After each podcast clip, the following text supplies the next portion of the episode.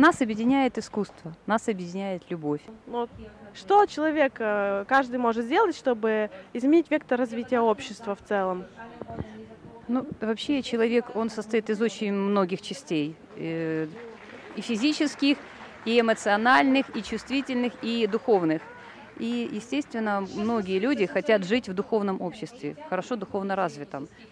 Но, к сожалению, наши тела, наша, допустим, вот жестокость, она происходит от животного, от животных. И когда люди не видят четкого вектора своей жизненной позиции, они сгруппируются как, как животные в стаи, в стада, и начинают отстаивать свою точку зрения, которую они тоже придумывают э, благодаря тому, кто, кто сильный.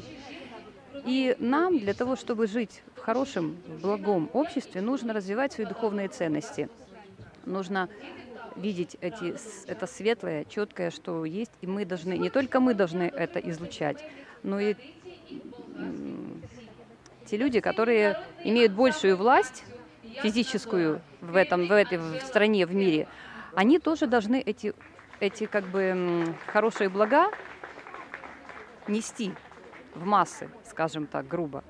Развивать, развивать вот духовность и нести ее не насаживая, нести ее в школы, в общество, чтобы э, большим достоянием для человечества было счастье человека, а не финансовая сторона деятельности.